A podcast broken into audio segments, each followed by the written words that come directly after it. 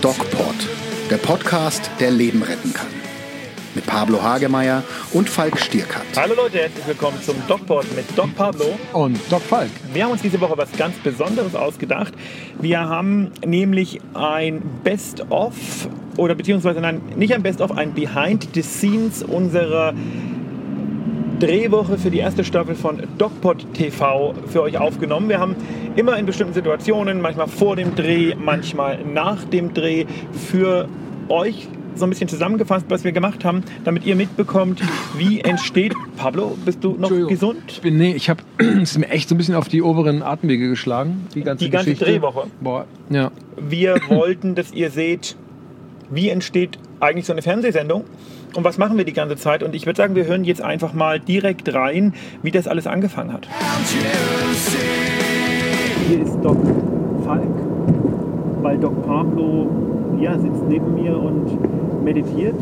Was nicht so schlimm wäre, wenn er nicht gleichzeitig äh, Bus fahren würde. In der heutigen Woche wollen wir euch im DocPod ein kleines Behind the Scenes Special geben, nämlich von unserer Drehwoche für die erste Staffel von DocPod TV. Und ich glaube, das wird ein ganz besonderer und ganz cooler DocPod die Woche. Wir freuen uns megamäßig darauf. Ich hoffe, ihr freut euch drauf. Wir bedanken uns beim Medic Center Nürnberg für die Unterstützung beim DocPod, bei DocPod TV.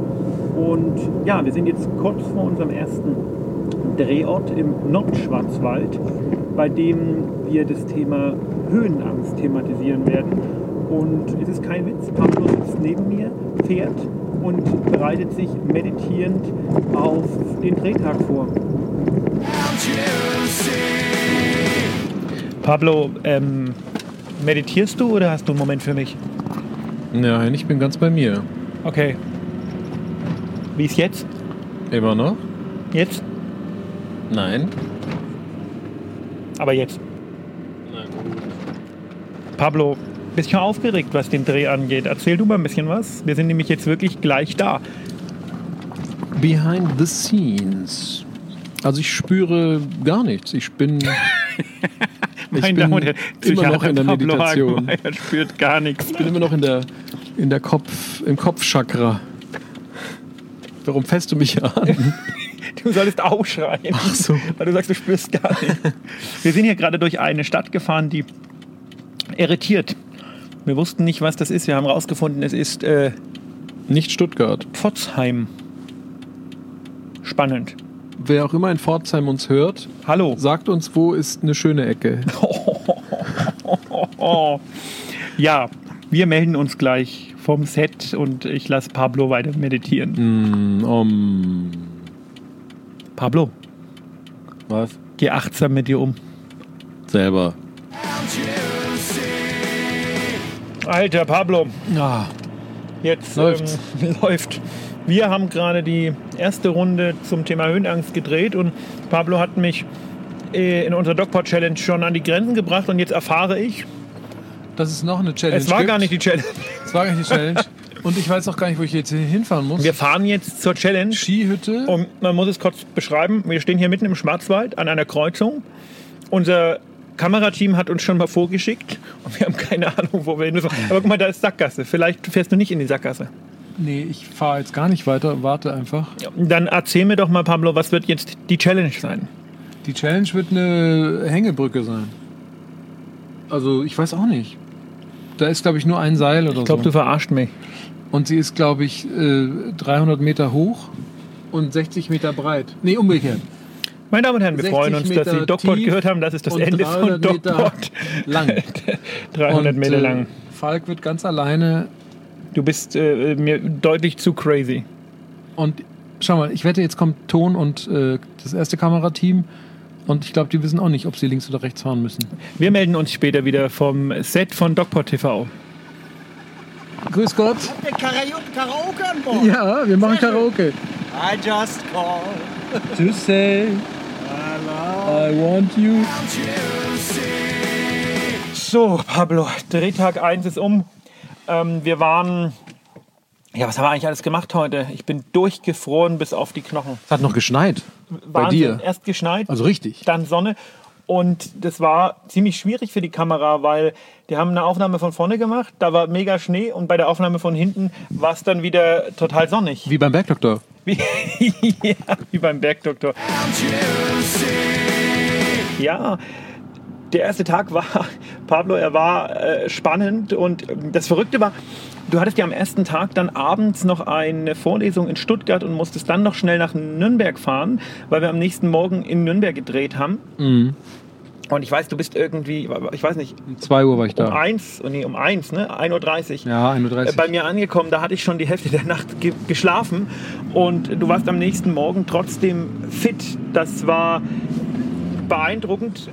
Wie mache ich das, willst du wissen, So oder? richtig fit klangst du nicht. Du willst Hör aber mal- trotzdem wissen, wie ich hör das mache. Hör dich mal an. Okay.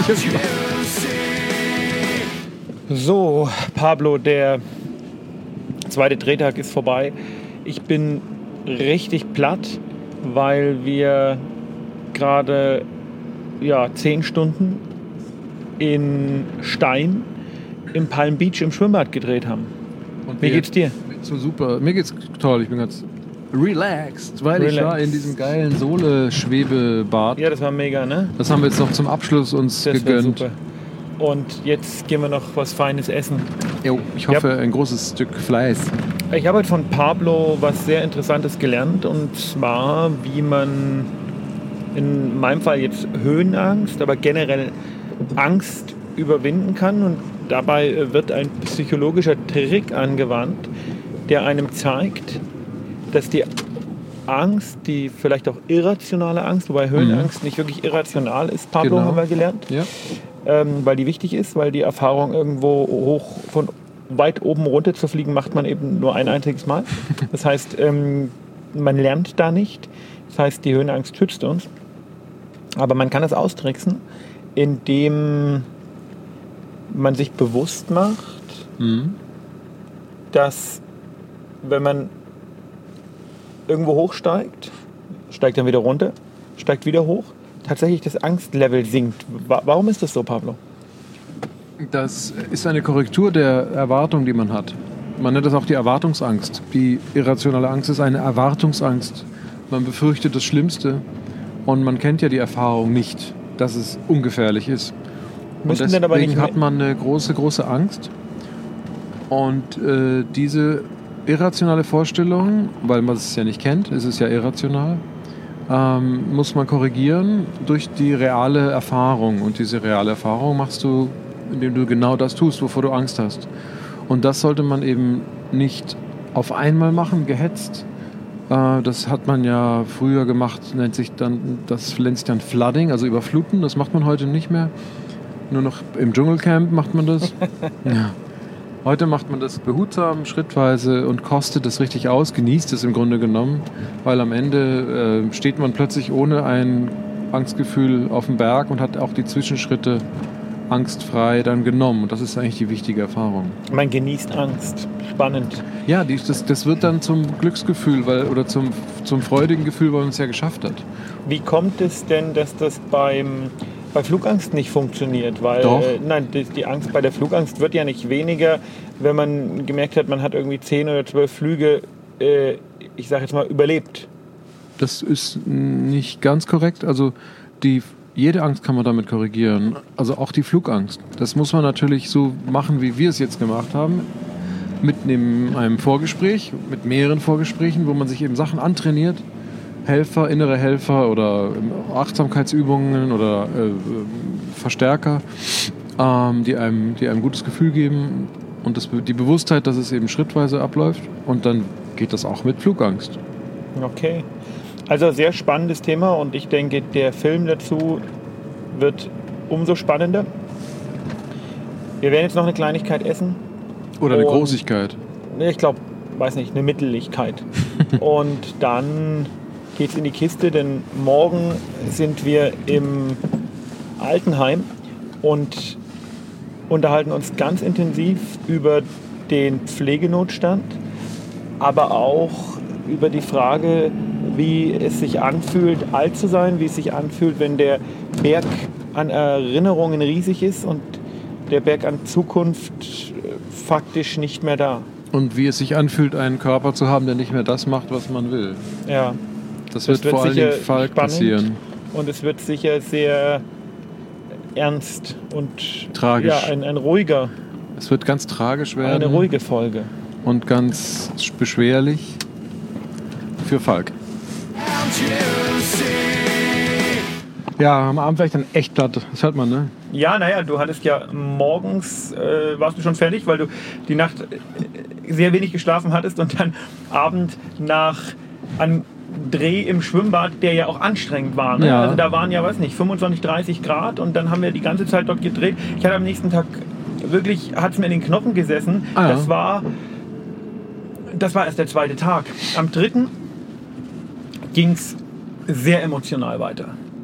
Ja. Wir sind den ganzen Tag in einem Altenheim gewesen und man denkt ja immer, wenn man so, wenn, wenn so Leute begleitet werden, Du auch? oh ich auch. Du hast dies auch, das Virus. Entschuldigung. Man denkt ja immer, wenn so Leute begleitet werden, und dass das alles gefaked und gestellt ist. Bei Pablo war das nicht so. Der ist wirklich einen Tag als äh, ja, Zivi mit Schwester Maria mitgegangen. Bufti, Zivi, Bufti. irgendwas. Und äh, Pablo, komm, wir hören mal, was du für Erfahrungen gemacht hast. Ja. Tag 3. Entschuldigen Sie bitte. Entschuldigung, ich bin fertig. Pa- Alter Pablo ist Schwede. noch von Tag 2 dem Schwimmbad völlig fertig. Wa- Wahrscheinlich ist er die nächsten fünf Wochen krank. Wahrscheinlich. So alt wie er Die ist. Stimme ist auch schon tiefer Äh, geworden. Sprechen wir über Alter. Tag 3 ist um. Und gestern haben wir sehr intensive Erfahrungen gemacht. Menschlich, körperlich, Geschichten gehört, Tränen sind geflossen. Wo waren wir, Pablo? Wir waren im Seniorenheim, Seniorenzentrum. Wie hieß das genau? Wir waren im Caritas Seniorenzentrum in Altenfurt in Nürnberg. Und die Challenge für unsere Serie war, dass einer von uns beiden, nämlich der, der den kürzeren Zahnstocher gezogen hat, einen Tag als Bufti auf der Station verbringen muss. Der andere durfte sich mit alten Leuten über das Thema Altern unterhalten. Und ihr werdet nicht glauben, wer Bufti war. Und ihr werdet nicht glauben, wer sich mit den Alten unterhalten hat. Pablo, wie war das so, plötzlich in die Rolle eines Hilfsaltenpflegers zu schlüpfen? Ähm, ich bin immer noch extrem deswegen berührt und beeindruckt. Es hat mich ähm, echt geflasht, weil ich irgendwann Pipi in den Augen hatte. Wäre das ein Job für dich, wenn es mal mit dem Psychiater doch nichts wird? Äh, nee, weil ich hatte nach einer Stunde äh, Rückenschmerzen.